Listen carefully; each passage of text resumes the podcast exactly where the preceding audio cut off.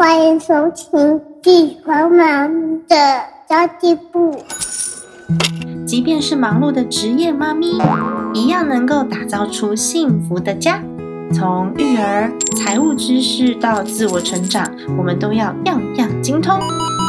我是精算妈咪 Sandy Two，我会在这里透过自己自身经验的分享，以及访谈各个领域的专家达人，让你跟我一起打造属于我们自己的理想生活。Hello，大家好，我是陪你精算生活、创造理想人生的 Sandy Two。最近清明节的时期呀，不知道大家有没有要去祭祖先或是拜拜？因为我知道在华人的观念里面，祭祖。好像跟孝顺是绑在一起的。最近我先生也常常都需要拜拜，而且他们家的那个拜拜的地方要分三个，所以他就是连续好几天都要非常非常早起床，然后去不同的地方拜拜。对很多人来说，它是一件苦差事，而且你不拜，好像就是一个不是很孝顺的人那种感觉哦。偏偏扫墓，其实我觉得对年轻人来说，嗯，他们不见得喜欢，然后环境也不是很好。我其实有去环境不是很好的墓园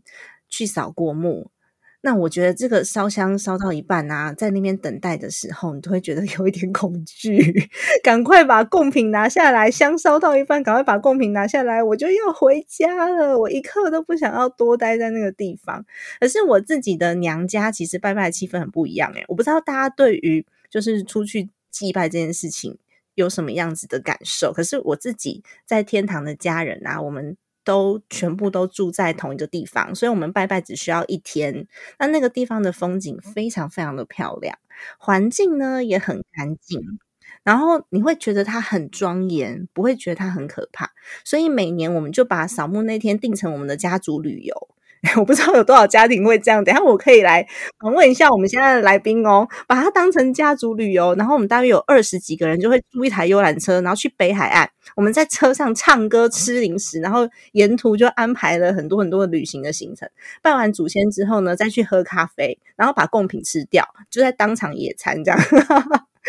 这是无时无刻的欢乐。但我觉得这就是因为。我们有事先做规划啦，那把自己照顾好，真的就是对祖先最好的安慰了。想念一定会有的，可是我们不一定要很悲伤的想念，我们可以想起他们的时候都很开心这样子。我自己是期待每年啊清明的时候去拜拜的，因为我知道这是我们家族的回忆，然后再加上我们祖先的居住环境其实也还蛮 OK 的，也不需要很早出门，就是早上出去就是去玩的那种感觉。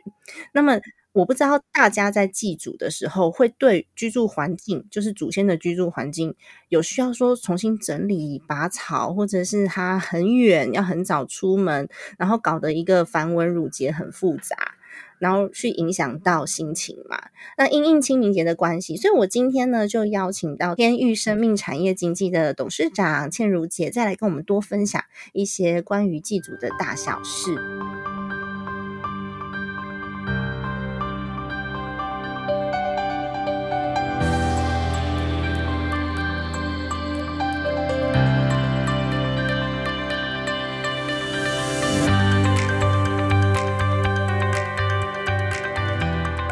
倩如见，Hello，Sandy，你好，所有的听众大家午安，是，嗯，对呀，最近清明节的关系，所以我在 Facebook 上面就常常看到大家在讨论祭祖相关的事情，我真的觉得太复杂了，尤其是中南部好像会有更多不同的步骤。将来我觉得，如果有机会是轮到我的小孩要拜我的时候，这些访问乳节可以通通都不需要，就简简单单的就好了耶。不知道我们有没有办法把它做得很简单呐？呃，这是一个很好的问题哈。这个其实应该是说，在这个产业里面，它很特别。呃，你你讲到这个就是所谓的这个祭祖的部分哈，我是说四月三四月开始，就是又是一个就是我们所谓的扫墓的一个旺季哦。那其实你刚刚有提到，就是说你家里的这个扫墓的这个现况，我觉得那个是我都说那个就是大家的 idol，就是那个是最理想的状况哈。可惜可惜，我觉得。呃，目前在就是在华人区能够做到像你的你的娘家这样子的，我觉得比例还很很少。我认为不到十分之一。OK，好，那当然地主这件事情，嗯，在台湾其实有三大，我 我可以用三大类这样来来形容吗？因为事实上，像呃客家人、闽南人跟外省人，其实祭祖的方式不太一样。OK，嗯，那我个人在这就是我们过去二十年的经验里面，我觉得外省人的祭祖方式是最简单的。OK，哦，OK，他们是最简单的，对外省人技术方最简单。那呃，基本上就是在我个人的经验里面啊，就是我们的客家同胞，他们的呃步骤流程会比较复杂，那比较有制约性。OK，那闽南人就很多元了。但基本上，我认为也复杂，OK。所以在这件事情上，我我我一直认为，但但是我觉得扫墓这个这件事情，尤其是你很多的这个流程的部分，未来随着这个时间的演变，我相信我都自己觉得了哈，我都觉得自己觉得我可能是孝顺的最后一代，然后 是被被我被被我小孩遗弃的第一代。但是我觉得是这样，就是我认为，呃，因为现在目前，呃，我们就说说说，就是讲一个国际村，OK，好，我们谈事实上，事实上就是一个地球村的概念，所以下一代的观念真的在改变，嗯，所以我我认为未来的这一些繁文缛节会越来越少，越来越被简化。那这件事情反而我我我比较有想法的是。简化听起来乍听之下是好事，但事实上，呃，它同时也也会带来未来一些不同的的困扰，这是事实。嗯，OK，好，所以我倒是觉得这个部分繁文缛节的部分，我我觉得这一块比较不用担心，因为我真的，比如说我举呃我母亲我父母亲的那一代到我这边，其实就有很大的差别了。OK。那我还记得，就是几年前啊，讲我讲我的婆婆好了，就是我婆婆他们是外省人，我公婆是外省人，其实他们家已经算是很简单了。但是呢，他们在清明的时候，在拜祖先的时候，他都会跟祖先讲说，呃，吃饱一点哦，吃饱一点哦，以后啊，等到那个下一代在拜的时候，可能可能你们连吃都没得吃，就会跟祖先讲这样的话，我在旁边听到三次。但他就是他的他的心里的想法就是这样，所以他觉得到我这一代就会到这个程程程度了。嗯，那更碰到我我小孩那一代，那根本不用讲了，好不好？对，而且你刚刚有讲到说，那还是就是繁文缛节都不通通都不要的时候，会造成未来的一些困扰。这些困扰是什么啊？毕竟我们未来还是需要有一个住的地方嘛，就是来世宅嘛。比如说，其实现在你们都还，大家都还会去，呃，未来去看看我们的祖先。好，那我说那个地方，我把它当成是一个，就是我们来世宅住的地方。我们还会去来世宅看看我们的家人，甚至做不管环境好不好，我们至少我们去了以后，如果环境不 OK，我们会打扫。虽然心里觉得很不舒服，很想赶快走，但至少你会有，你总不会让它杂草丛生吧？至少也会处理一下吧？OK，好，那。到未来，如果这些东西越来越没有了，甚至探望这件事情的比例越来越低的时候，嗯，那你就要想想看，那未来，呃，不要讲祖先哈，有一天我也会，我也会要住到来世宅里面去，那我就会想，哇，那假设我住以后住的地方，我的孩子想法跟现在完全都不一样了，繁文缛节不要讲繁文缛节，连那个基本流程如果都没有的话。那我会住在一个什么样的地方？那那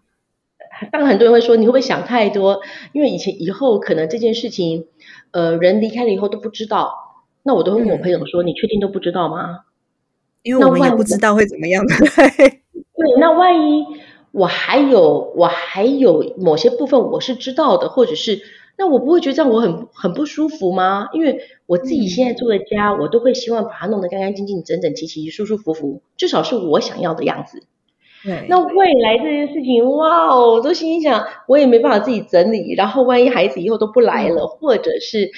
或者是那个环境不是我我所想象跟期待的，嗯，那其实就会是一件很麻烦的事情。嗯，这会是造成是另外一个不同的问题。对，嗯，对啊，因为我我其实刚刚一直在讲说，我不希望孩子就是做这些繁文缛节会这么这么，嗯，因为其实我今年才三十九岁，还不到四十岁，我会现在就思考到这个。对，我现在思考到这个问题，是因为前一阵子我有一个朋友，他大概大我两岁左右，然后他有一个女儿，他自己的呃，他自己的事业很好，他是做那个翻译的，嗯，那最近呢，就突然之间发了一个讯息，突发性白血病，我不知道，我不知道会不会好，但是呢。的确，就是在我们这个年纪就发生了，然后又演变成什么嗜血性的这种症候群，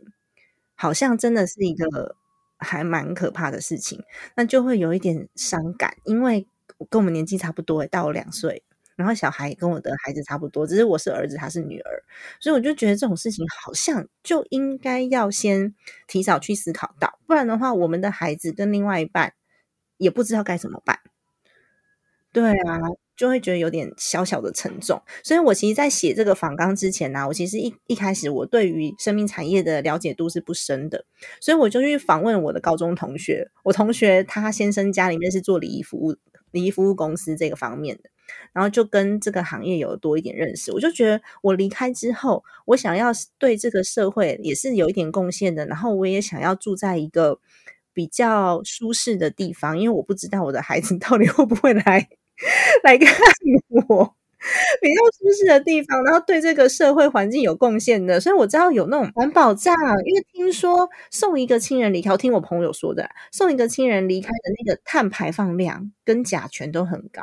所以欧美真的有提出这种环保站、友善环境的这种嗯规划，我不知道台湾有没有哎。啊，哎，这其实是一个很好的问题。后我大概，我尤其是在最近这五六年，我常常被朋友问到有关于环保账的问题哦。嗯，其实应该想，就是说环保账可以谈两部分，一个是它的流程，一个是未来的存放地。好，我这样子用这样讲。那讲真的，我觉得人嘛，人就是一个有机，也也是一个有机物体。当有一天我们没有了这个呼吸以后，其实。我有时候讲，我都笑说，以后就是一个大型废弃物啊，得要处理的大型废弃物啊。那所以事实上，这个流程，我就说我们可以分成流程跟存放的地方。那你刚刚讲的像欧美他们在做的部分，其实还是流程，并不是存放地。OK，流程，因为流程的部分，譬如说像台湾现在目前，呃，多数人是呃能够接受火。火化这件事情，OK，对，那火化这个就是一个流程，好，那它当然火化的流程比所谓过去我们传统人有些人喜欢土葬，好，火流火化跟土葬来比，当然整个火化它的对于环境的影响度就会比较低，OK，嗯，那那那那像我举个例子，瑞典。他们就在提倡冰葬，我不晓得你们有没有听过冰啊？不是那个冰葬业的冰葬，冰就是冰 ice，哇，冰块的冰，冰块的冰，冰葬。嗯，它是用负两百度的那个液态氮，OK 好，负两百度的液态氮，让它那个让这个大体急速冷冻，然后用一个机器去摇以后，因为东西一旦变硬了以后就变得很脆，然后就用一个大型机器让它去震动以后，马上整个大体。可以在瞬间里面就变成，就是就是就是碎掉，然后会变成是，对，就是灰末状这样子，对，所以这个瑞典现在目前他们也想要推这样一个一个所谓的冰葬，OK 啊，就是用就是在低温之下很快速的处理这个大体，那当然这个过程又会比火化的过程来的更简单，嗯。OK，那它对环境的污染当然也会更小，更小。嗯，但是事实上，我认为环保跟环保议题最有关系的不是这个处理大体的方法，而是这个存放的方式。OK，存放的方式。对，因为很多人现在就喜欢做环保账，譬如说现在台湾大家都爱谈的树葬、海葬、呃植葬。嗯，我就随便讲树葬、海葬、植葬。那每次我的朋友跟我谈到环保账的时候，我都会问他们，你们你们，我都问他，我我都会问我的朋友三个问题，好，比如说，呃，那什么样哪三个问题呢？第一个，我就会问他说，你有参加过环保账吗？你的你有亲自参加、亲身参加过吗？你想要环保账的原因是因为要环保还是要省钱？因为很多人想环保账会比较省，是因为是你希望要环保还是要省钱？第三个，你所谓的环保账，你有想清楚吗？还是只是跟风？就是因为大家现在都在讲，所以好吧，那我就跟着环保账。事实上，你根本对它不了解。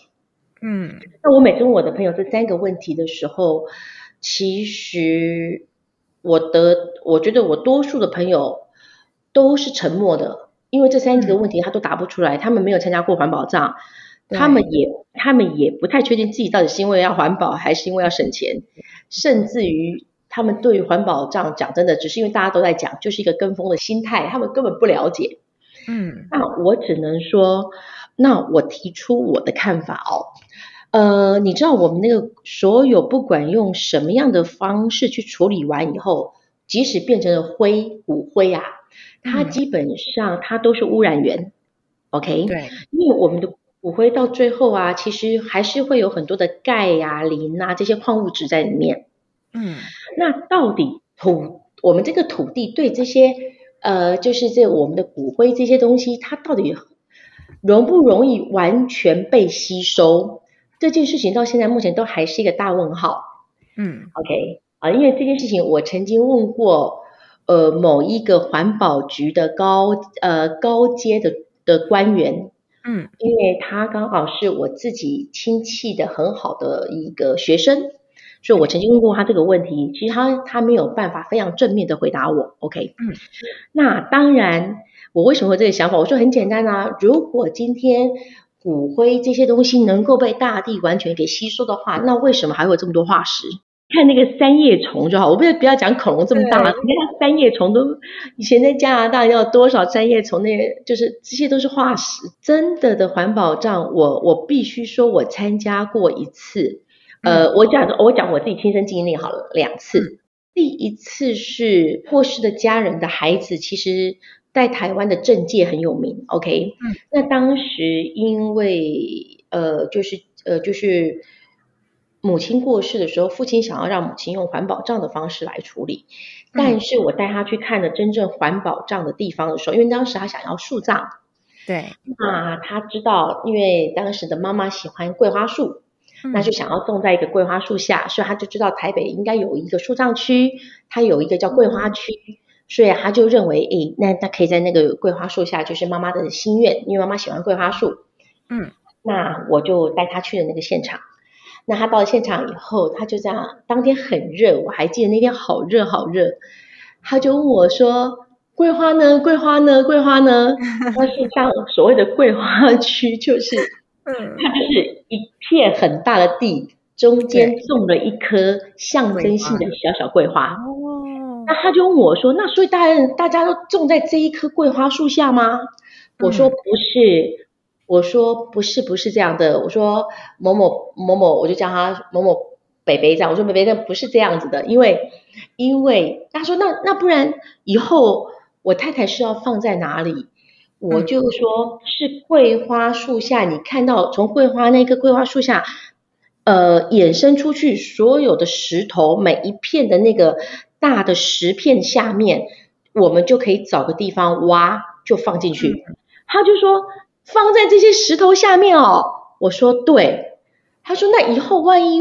我还想来看看他，我怎么找得到他？我说基本上找不到，因为都在就是一片的石瓦砾下面，你怎么知道在哪里？嗯？然后就在讲的这个时间点，刚好我们在讲话的时候，就有一只呃，就是有一只没有人就是被人家弃养的毛小孩，就走过来，就到那一堆的石头那边就闻一闻，闻一闻，闻一闻，然后就那个地方就就在我面前就拉了一个噗噗在那边，哦，真的大自然，大自然，我们大家都演，你知道吗？嗯，后来这个他们家人就放弃了这样的做法。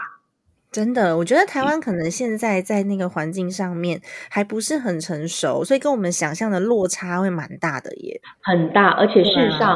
我们去很多的，就是像这样的区域，它都还是写满账。因为曾经有我我也有朋友问过我，他说：“哎，环保账怎么会有满账的问题？因为环保账不就是 recycling，就是不断的重复嘛？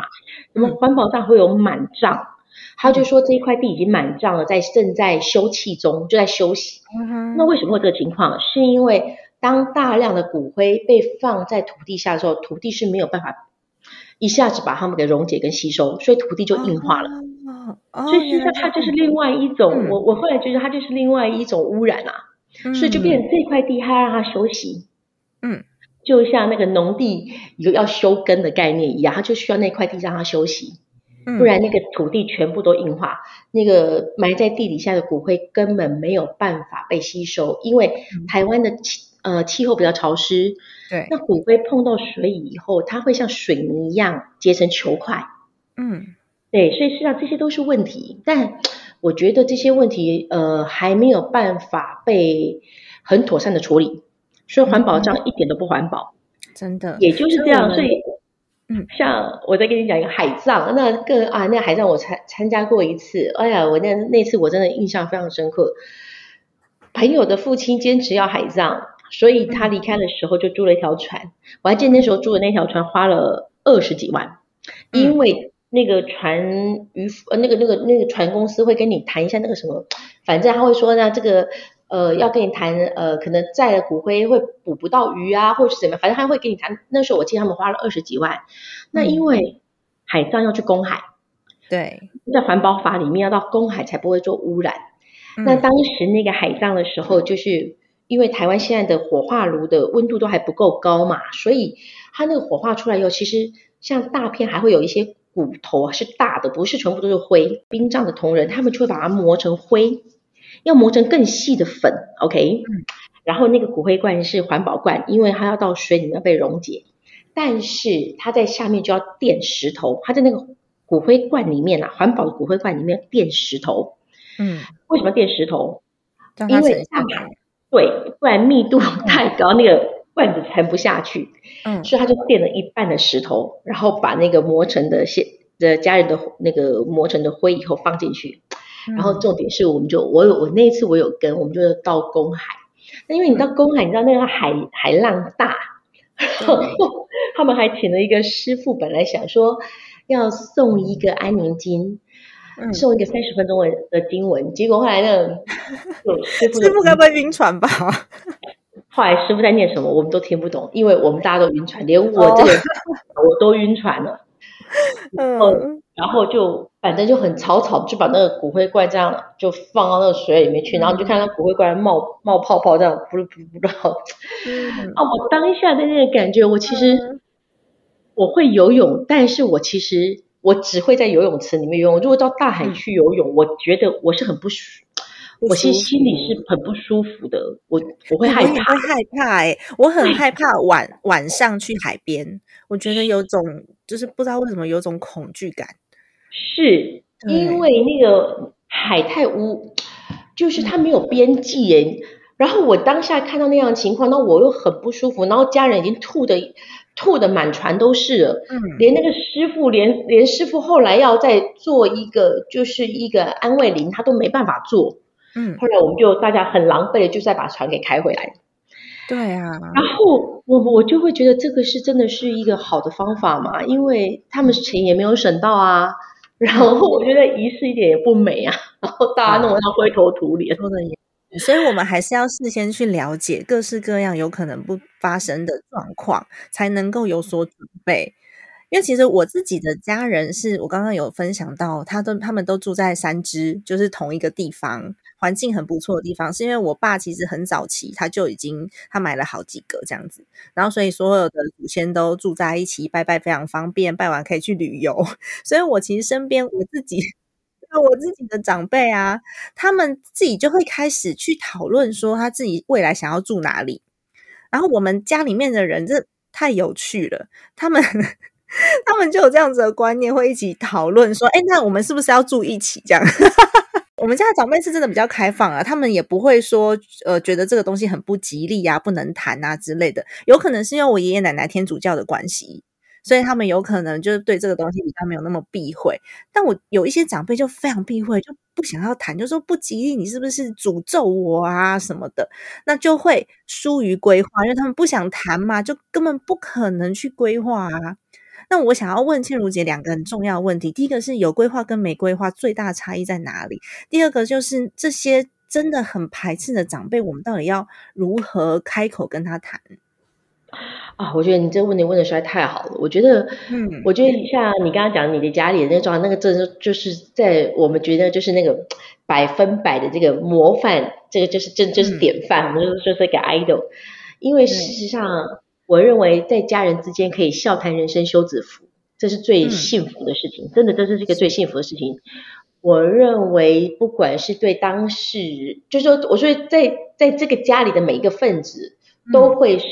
受益者，真的，真的，我这样觉得。真的，尤其是我姑姑，我有个姑姑没生小孩，她就会说她保险准备好了，她生前契约也准备好了，她要住哪里她也选好了，所以她说姑姑不麻烦你们，因为我没有小孩，所以我全部帮自己准备好。那有一天要是姑姑去天堂了，那你们就照着办就对了。我姑姑就不是很好吗？对，她有遵照了这个就是姑姑想要的模式，她把自己的模式都都都决定了，然后他也不让晚辈费事，因为只要照着他的想法去做就好了。我觉得这真的是，我觉得我觉得你的家人都好有智慧，真的真的真的好有智慧。嗯，因为你刚刚问了一到一个很重要的问题，就是有规划跟没有规大规划最大的差异在哪里？呃，我我想要举一个例子给你听啊，这个就是在我这呃这个就是在这个行业二十几年下，我我印象很深的一个很深的一个例子，呃，就是呃。就是有有一对父母亲哈，我好好假假设好了，假设是他们姓蔡，好，OK，来，就是这个蔡伯伯跟蔡妈妈。那蔡伯伯他本身自己非常非常的呃能力非常好，啊也很会赚钱。那他的他他的三个儿子也非常的优秀，有两个医生，然后一个是大学的教授，很棒吧？那这个蔡伯伯当时，因为以前台湾的那个遗产税还有四十 percent，以前你知道我们遗产税最高到四十八，所以这个蔡伯伯对，所以蔡蔡伯伯也很有观念，他为了要让这个遗产的部分不要被课到那么多的税，所以他在他在生前就做了非常多的规划，就是把钱都给了孩子。对。对。那后来蔡伯伯离开了以后，是就是因缘机会，蔡妈妈就找了找到了我。然后就想说要给蔡伯伯找一个好的地方住，OK。嗯那那时候我就记得我带他去了，也是去三芝的某个地方看，然后看那个环境。然后那个蔡妈妈就非常的喜欢，就是从头到尾在跟他介绍的时候，他就很喜欢，他觉得环境是他他觉得他先生会喜欢的，那他自己也会喜欢。嗯，结果后来就看完了以后，我们整个环境介绍完了以后，然后就坐在那个休息区就休息的时候。那孩子就开始问了，就问说：“哎，那这样子的话，如果像一个一个夫妻位要多少钱？”那当时我记得我就报了一个价钱给他。嗯，那当时的夫妻位，我觉得我记得在那个当下，我记得在四十万左右吧。OK，后来那个三个孩子哦，那当然因为老二跟老三的媳妇有去，就是他的太太有去，我就看到有一其中有个太太就弄了她的先生一下这样子。嗯，然后这个先，然后结果这个。这个二儿子就先开口了，就说，嗯、就说，嗯，妈，我觉得这个地方有点太远了。然后，对，那以后，然后以后就是这样不方便。那老二开口了，对不对？老三，因为老三有带太太去，我就看到老三的太太就拉了他先生一下，老三就开口了，哎妈，我跟二哥的想法是一样，你看哈、哦，这么远，那个以后啊，这个又没有这个你要来这边不方便，问题是。我们都这么忙，没有办法带你这样子。你要你要过来，我们没办法随时带你过来。嗯，这样子这样子啊，这个交通是个问题啊。OK，反正 anyway，、嗯、那他妈妈就说：“可是我觉得这里的环境很好，你爸爸这么喜欢，就是呃呃，就是舒服干净的环境啊。然后这个地方你爸爸一定会喜欢。”嗯哼。结果呢，大儿子就说话，老大就想说：“妈，我跟你讲哈。”呃，爸已经走了，以后要看他的人是我们，所以我跟你说，如果不方便的话，哈、哦，这个地方就不是最好的选择。啊，我觉得这样妈妈会好伤心哦，因为我可以去理解他，他他想要为伴侣做最后一次的，是的，然后那个时候我我也还年轻，那时候我就觉得哇，我真的听不下去，你知道吗？就然后就趁那个孩子他们去上洗手间的时候，我就跟那个蔡妈妈说：“我说蔡妈妈，我说你这个案子我一块钱都不要赚你的钱，如果你自己呃在预算够的话，你自己买。我说我觉得交通不是问题，OK，嗯那我说因为蔡妈妈一年会来几次？一年来四次，好不好？三百六十五天，你只花四天的时间，四次就很多了。我所以我说交通根本不是问题。那如果是预算问题的话，我说我一块钱我都我都我都不要赚你的钱，就这样子。因为我真的我觉得我真的觉得太心疼了，因为这个这个这个老人家的年纪也八十了，然后他就结果他就跟我说了一句话，他说他就说他说李小姐你知道吗？他说啊，我的我先生当时为了遗产的问题啊，把钱啊都给了孩子了。他说嗯我每一个孩子拿到的钱都将近上亿，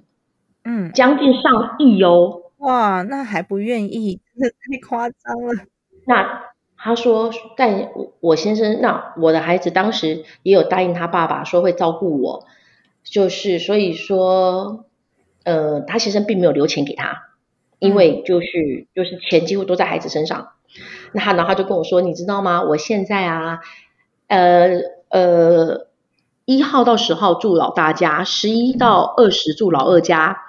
然后二十一到三到月底住老三家。嗯他就跟我讲他说不怕你笑啊，林小姐，老三有时候啊还会跟哥哥抱怨啊，那个妈妈这样一年下来都多住我家好几天，因为大月的时候有三十一。这个我跟你说哈，真的这这个 case，计哎呀的时候什么都想得到。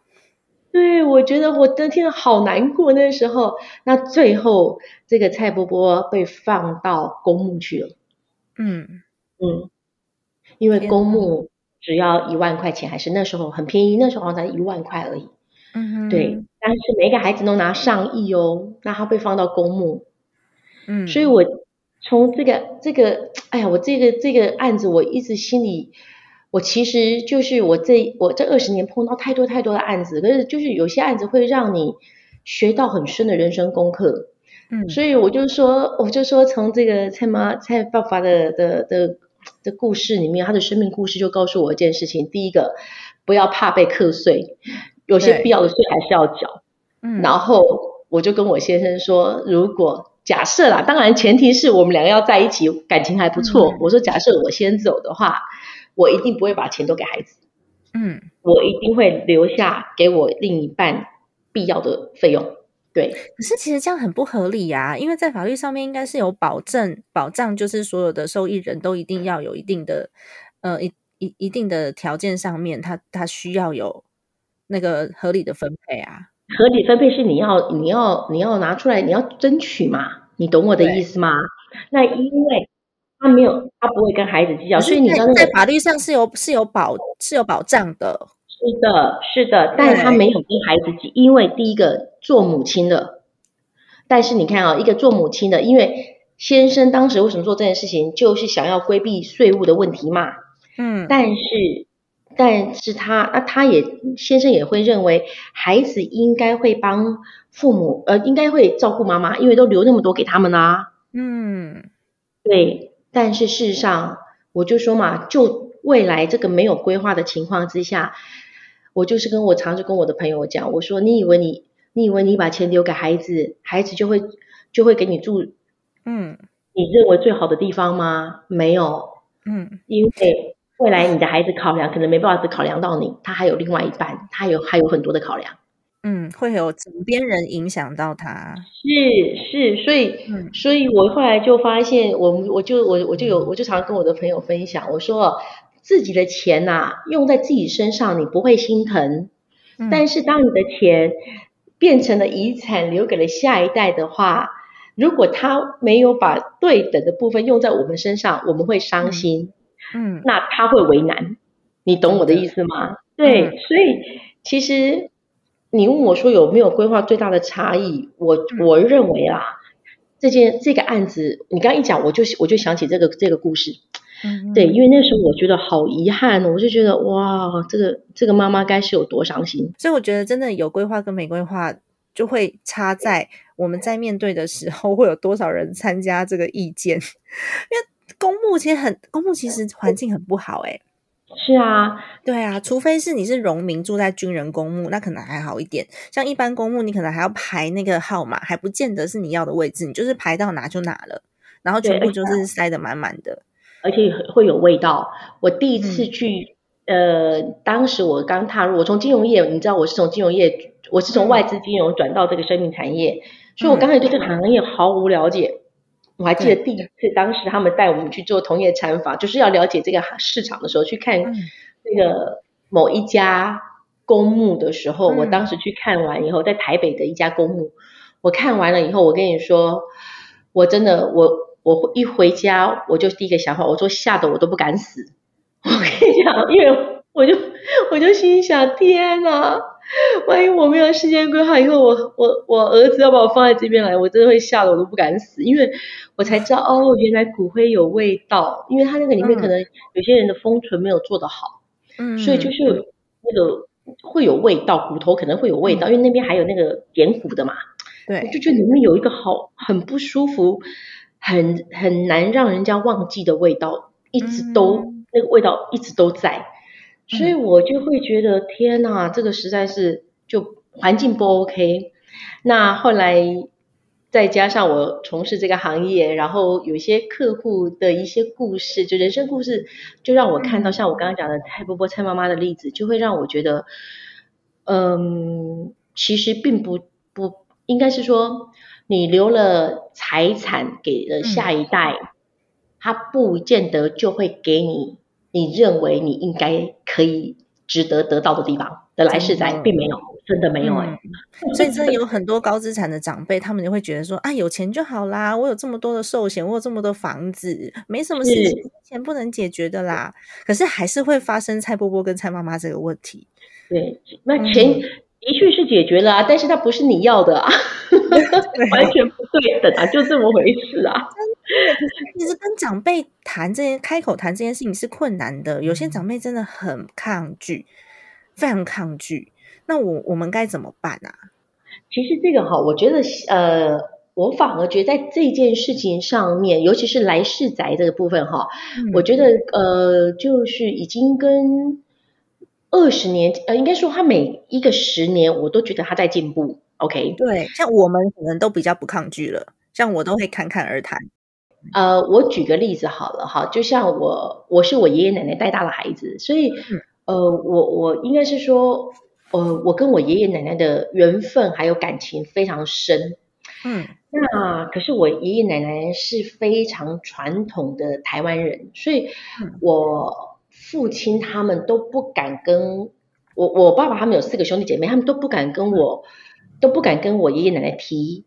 以后要住哪里这件事情。OK，嗯嗯那我的阿昼是住在一个台中非常有名的庙里面，嗯但是光每一年的香油钱，我们这样子添下来的时候，我跟你讲，那个香油钱至少给了五六十万以上，最少。OK，但那个环境实在不 OK，因为嗯因为庙，这庙跟来世宅是没有关系的，你你懂我的意思吗？就是环境都不好。后来我奶奶过世了，嗯。那因为我说过我是我爷爷奶奶带大的孩子，我奶奶过世，你知道我我爸爸他们哈，呃，忌讳到什么程度？我奶奶都过世了哦，都已经在办前面的礼仪流程了哦，嗯，他们还不敢问我爷爷说我奶奶要放哪里，你看看有没有有没有忌讳？人都了在。忌讳，我都不知道在忌讳什么。结果呢，我跟你说，是我开的口，嗯。因为后来长辈们就说，就跟我说，就是我的爸爸、伯父、叔叔他们就跟我说，他说，哎，他说阿如啊，我跟你讲，哦，第一个，你阿公阿妈最疼你；第二，你在做这个行业，你比较专业，你去跟你阿公，你去跟你阿公说，嗯。我就去找我爷爷。我记得我那时候跟我爷爷开口的时候，我是这样说：“我说爷爷，我觉得啊，吼，我们要去，我说吼，我说，嗯，小时候啊，你们都这样子疼我，然后我很希望啊，给阿妈哈以后哦住一个非常好的呃的房子，因为我说对。她现在他。我我我说阿妈还在的时候，我们住的地方其实很舒服，OK、嗯那以后啊，他现在要去跟佛祖修行了，我也希望他未来的房子啊，就是他的嗯来世仔，他未来的房子也能够舒舒服服，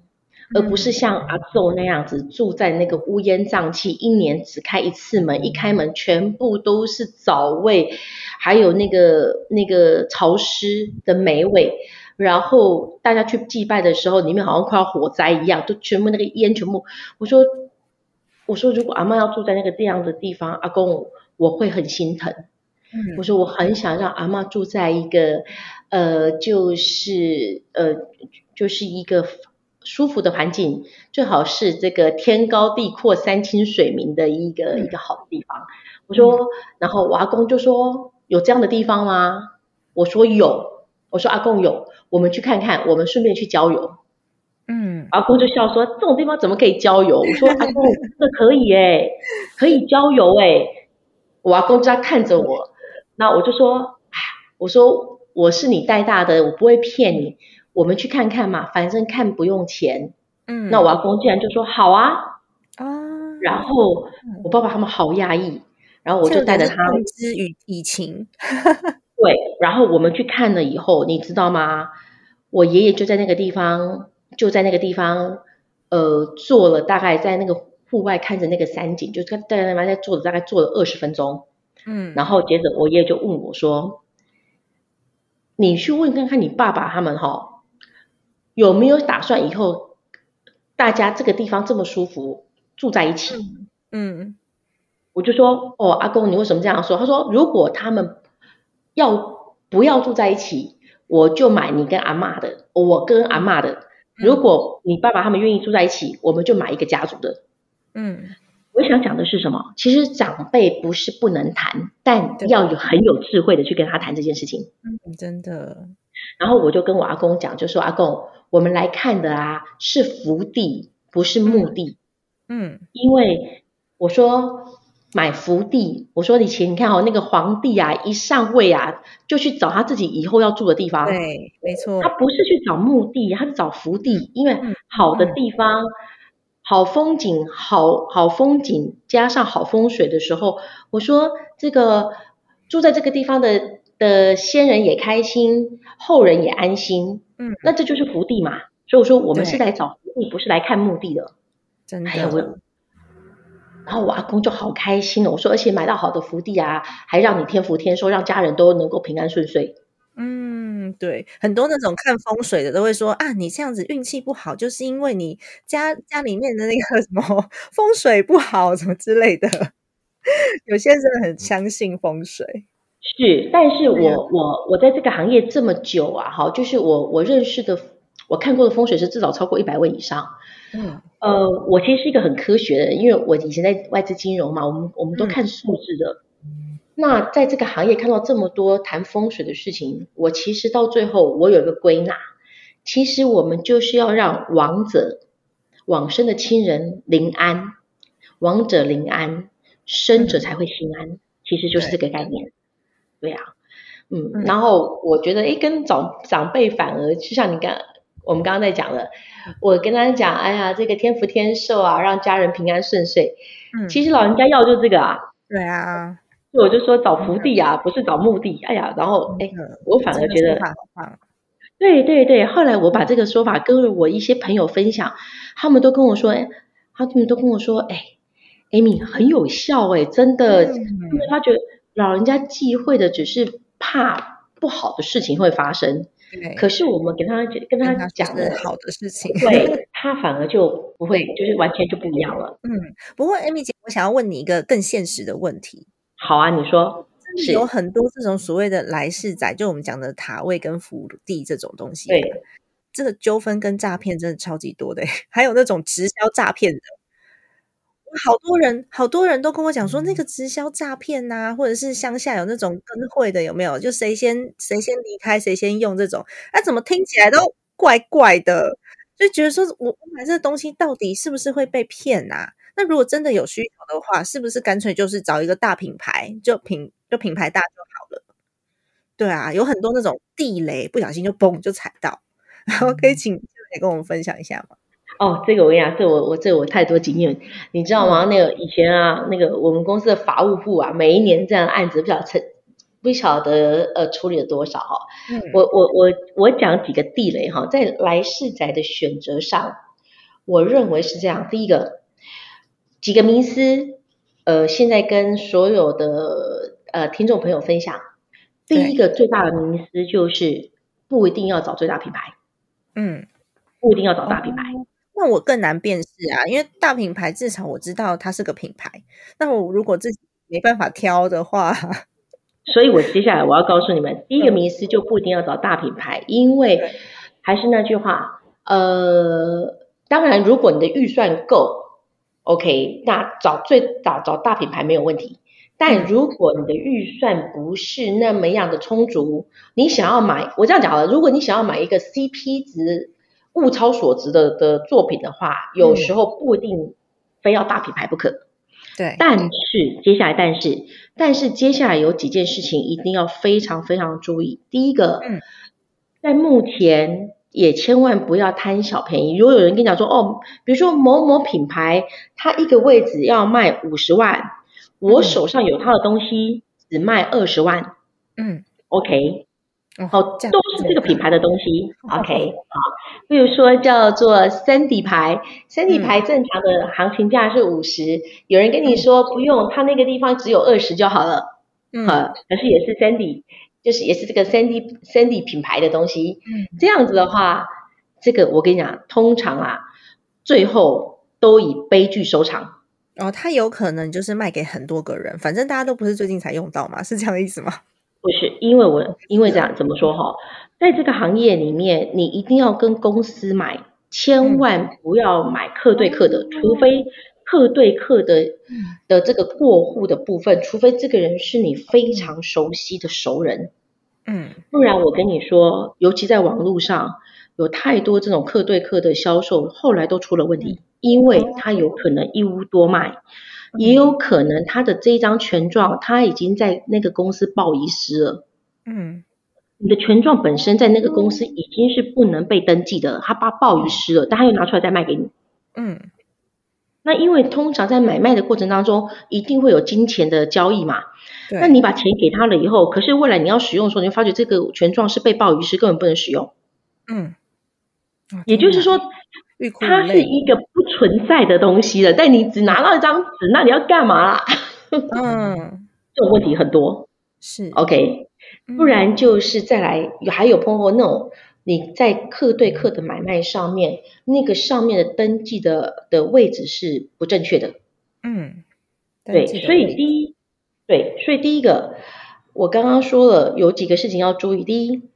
千万不要在网络上，因为他告诉你这个是破盘价，然后他告诉你说因为特别便宜，你贪他的利，他就要你的本。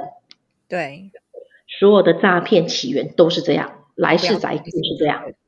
嗯，很简单嘛，我就问你，Cindy，如果你的家里那边平均一平的房子要六十万，平均呐，啊，我们这行情价叫六十万，为什么三楼只卖二十万？嗯哼。你不觉得这很有很有很很很怪吗？嗯，落差太大。因为落差太大，落差太大的东西都有状况。嗯，对。那今天那那这个行业就是这样，他他们因为很多人不懂，所以在这件事情上面就会有就你就很容易被骗，这第一件事情。那当然第二个事情，我建议买来是在最好跟公司买以外，再来就是你要有持分，OK。好，不管就土地持分，还可以有持分哦。有有有土地持分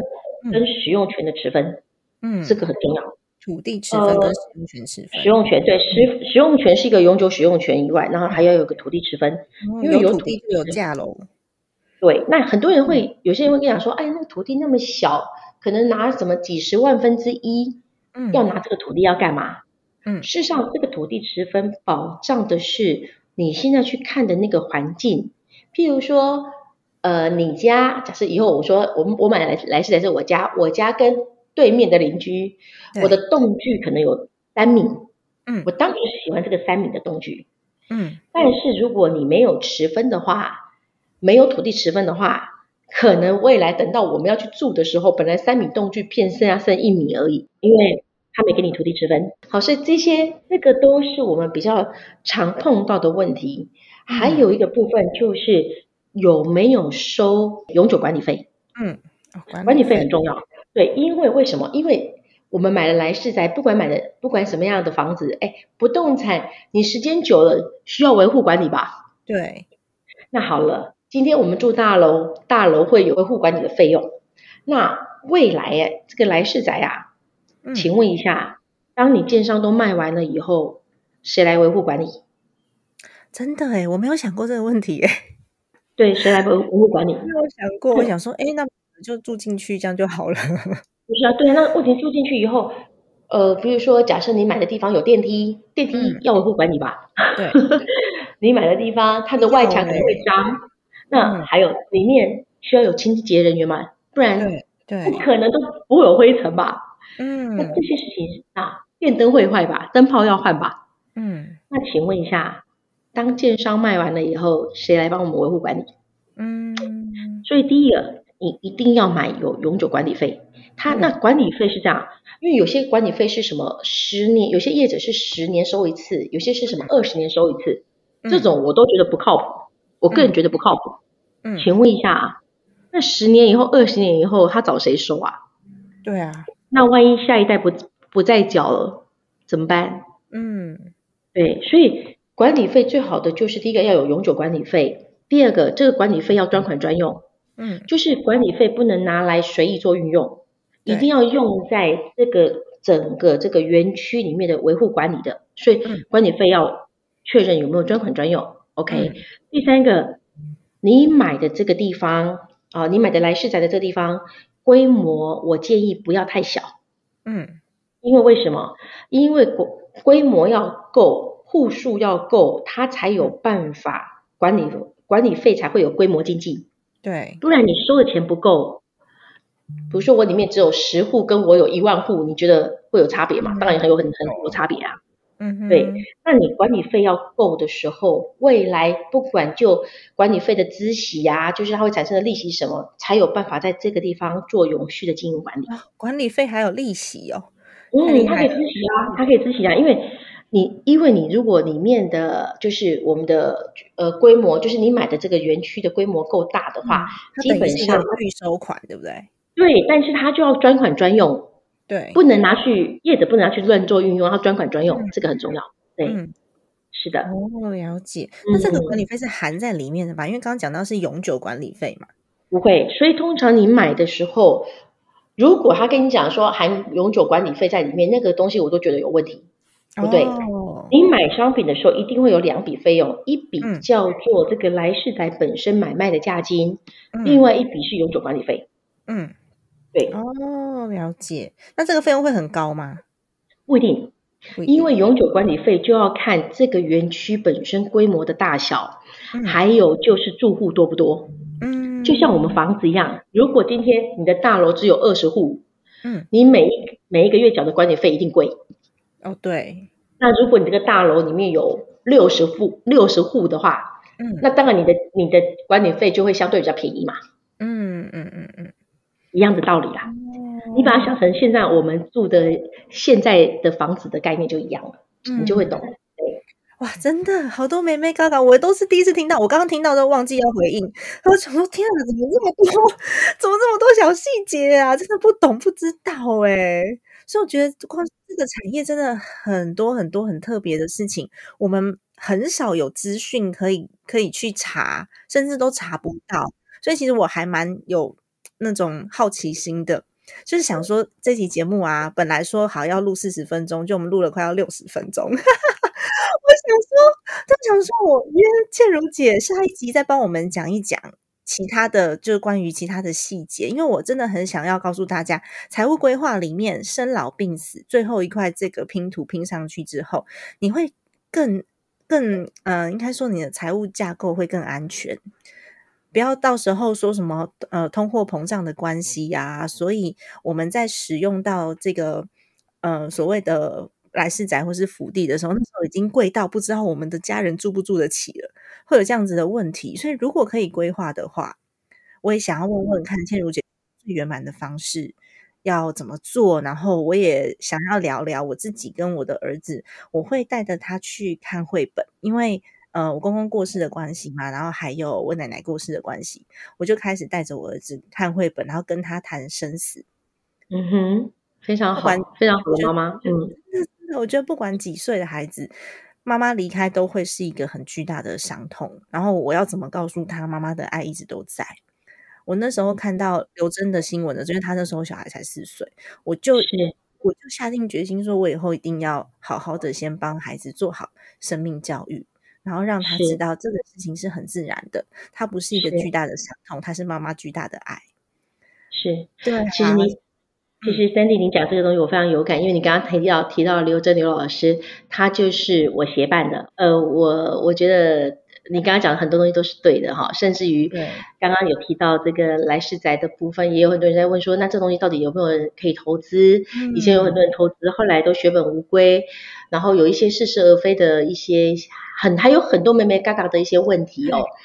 那因为最近刚好在扫墓的季节来了，所以呃，我们公司是你也知道，我们是台湾我呃第一家啦，目前是第一家，也是唯一一家生命产业经纪人公司。嗯所以我们应很多朋友的要求，在三月十八号，我们会有一个线下的一个这样的一个活动，就是针对未来我们人生的最后一件大事的时候，我们可以有怎么样的处理，然后有什么需要注意的地方，嗯然后我们对于很多的全方位的问题会来做一个比较完整的说明跟分享，这样子它算是一个讲座吗？是一个讲座，是一个是一个呃，在外面你听不到的讲座，对，因为它的它的它的题目太特别了，对对对，嗯是这样。三月是十八号是几点？在什么什么地呃，现在目前就是我们确定是三月十八号。那至于这个地点跟时间上的安排的部分，我想可能要呃，就是这几天我们才会定案下来。那如果有需要的话，到时候我再跟 Sandy 这边来分享，这样子。好 OK，哎，我这边真的是一手消息，真的，因为我们刚刚刚才确认下来的事，因为太多人在问了，对。对呀、就像我刚刚讲的，就很多人就会很害怕，很多未知。那当有知识落差的时候，就是 财富的落差，真的是这样哎、是，而且很多人其实不想要留下遗憾，所以我们最近的这个就是零八零零有一些咨询电话实在是接不完，所以我们决定要开一场一起回答，我觉得比较简单。OK，好哦，感谢倩如姐，今天很很谢谢倩如姐来到这个节目，然后我下次再邀请你，这样讲更多更多的议题，因为一集真的聊不完，我觉得我们应该可以聊个十集之类的吧。没有人知道这个产业这么多的细节跟秘辛啊，但是我们现在真的。我们现在真的社会越来越开放，大家都可以接受事先去规划这个概念了。嗯，嗯是，甚至我觉得需要有更正确的一些观念，才不会让自己跟爱我们的家人来受伤，这是真的。嗯真的耶感谢好不好？OK 太也谢谢 Sandy，OK。哎，太谢谢你了。那么今天的节目就先到这边结束啦。家庭理财就是为了让生活无虞，分享这期节目，让更多的朋友透过空中打造属于自己幸福的家。我们下期再见，拜拜。